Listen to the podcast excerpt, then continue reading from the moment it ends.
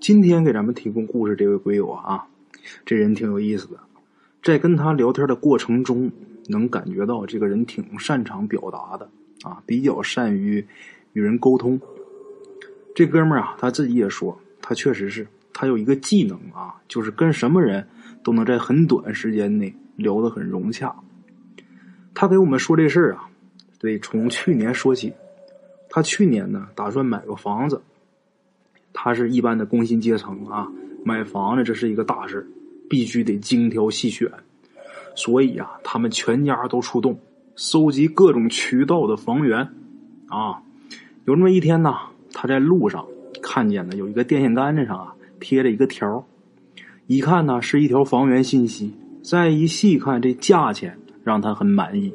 啊，周末呢。这哥们儿他就找过去了，他这人呢挺细心的，他并不是马上就给这个纸条上的电话打过去了，他是啊按照这个纸条上的这个房源的地址啊，自己呀先跑过去看一下周围的环境什么的，等到那一看呢，差不多啊挺好的，自己还是比较满意的，然后自己开始细看啊他要买的那栋楼，正好这栋楼下呀有一个商铺在放炮呢。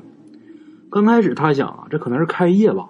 后来一看这商铺啊，不像开业，啊，他又走了走，看见不远处有这么一个大爷，这大爷能有六十多岁吧，一看就是附近的一住户啊。看着一个小孩在那玩呢，也不知道是孙子还是外孙子。这哥们就走过去了，到那之后就开始发挥他这个特长。咱前面说了啊，他能在很短时间内跟人嗯沟通的很融洽。他这特长，尤其是对老年人啊，非常有效啊！没几句话啊，这老人就能拿他当自己家孩子。我都说他，我说哥们儿，你不去卖保健品啊，真是可惜了啊！这个大爷也是，他给大爷敬的这一支烟啊，这老爷子没抽完呢，就跟他成为朋友了。咱们这哥们儿的目的很明确，他就是想啊，从这老头的嘴里打听这个房子的信息。啊！但是你也不能直眉愣眼的问人家，总得有个切入口吧。正好啊，他就问大爷，就是大爷，这怎么不年不节的？哎，那家伙怎么放炮呢？就指那个商铺啊。这大爷很神秘的笑了一下，然后啊，又递给他一支烟。两个人坐下呀，这大爷就给他细说。旁边还有别的老人也围过来了，过来干嘛呀？补充说明啊。这老爷子抽两口烟，就开始说：“哎呀，楼上啊，有一家人，两口子啊带着个闺女，他父母都是在国企上班的，挺规矩的人。他们家这女儿啊，刚大学毕业，还没工作呢。他家条件不错，这女孩啊。”毕业以后，她一想，如果工作了呢，就不能像上学期间那么自由了。他就跟自己父母说，打算出国旅游一次，回来以后啊再找工作。他父母觉得也行啊，不但同意了，而且啊还给了他很多钱。这个女孩呢，她就约自己，呃，你们年轻人叫闺蜜啊，就出国了。两个多月以后才回来，回来以后他父母也没觉得有什么不对的，后来一看呢，觉得有点不正常。开始的时候啊，这女孩有点精神恍惚，后来有这么一天呢，他父母啊也是有事儿，给他闺女打电话呀，他闺女怎么也不接，他父母心里担心，中午啊就回来了，到家之后一看，自己女儿还没起呢，叫吧。叫不醒，你猜怎么着啊？送医院了啊！原来呀，他吃安眠药了，而且是吃的很多呀，大剂量的，一看那就是奔着死去的。哎呀，好在呀，送去的早，这人呐救过来了。救过来以后啊，他父母肯定得问呐：“姑娘啊，你为什么要寻死啊？”这姑娘啊也说不出来为什么。就是想死，父母啊，没办法，一方面看着他，一方面联系他的朋友啊、同学呀，看看是不是有什么隐情啊。结果大家知道情况之后都很震惊啊，这姑娘啊，之前是个很开朗的姑娘，同学呀，还有这些朋友什么的，也觉得没有什么能刺激到她的事儿。父母最后啊，就想，那既然没发生什么事是不是咱们孩子得抑郁症了呢？结果啊，去了好几家医院呢，都说这孩子很正常啊，没有那个抑郁症。呃，这姑娘也是啊，她每天依旧啊，跟以前一样。嘻嘻哈哈的，但是啊，时不时的他就自杀一回。哎呀，多亏是父母看得紧呐。自杀不成功啊，这姑娘她倒也无所谓，等下次她再找机会。就比如啊，那天晚上啊，他妈一看他不在卧室，赶紧起来找，在厕所里边啊找到他了。这姑娘啊，搁味儿呢。哎呀，你说吓人不吓人呐？坐在这个马桶上等死呢。像这种事儿啊，不知道出现过多少回了。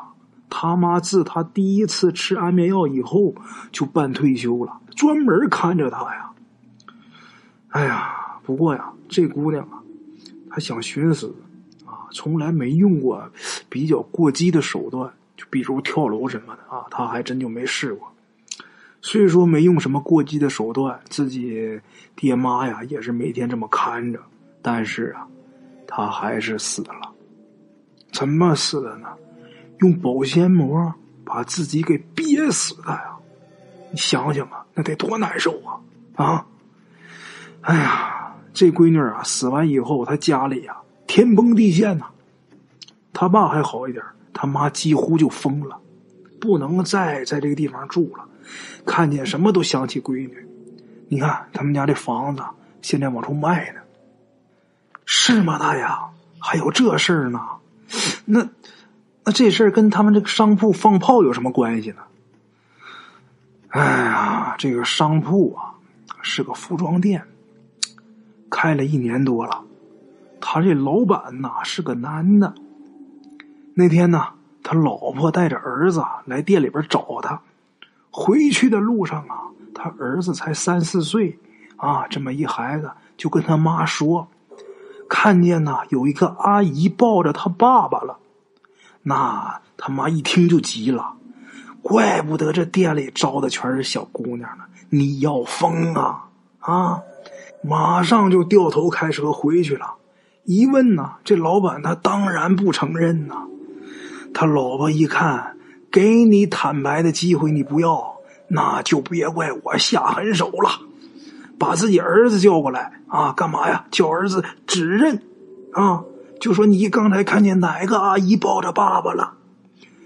他们家孩子说呀，就是现在这个抱着呢。